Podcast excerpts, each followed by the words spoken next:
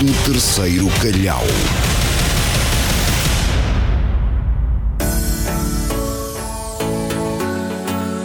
Como funciona o imposto sobre carros poluentes na França? A França está a endurecer limitações com as emissões de veículos. Carros altamente poluentes, como os SUVs, estão agora sujeitos a taxas mais altas. Até agora, os proprietários tiveram que pagar cerca de 12 mil euros adicionais em veículos que violam os limites de emissão, que são 184 gramas por quilómetro de CO2. Agora, esse valor subiu para 22.240 euros.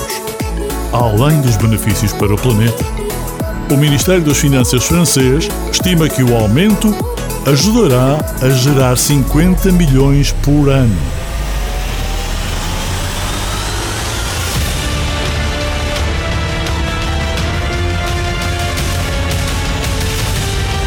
Do Terceiro Calhau.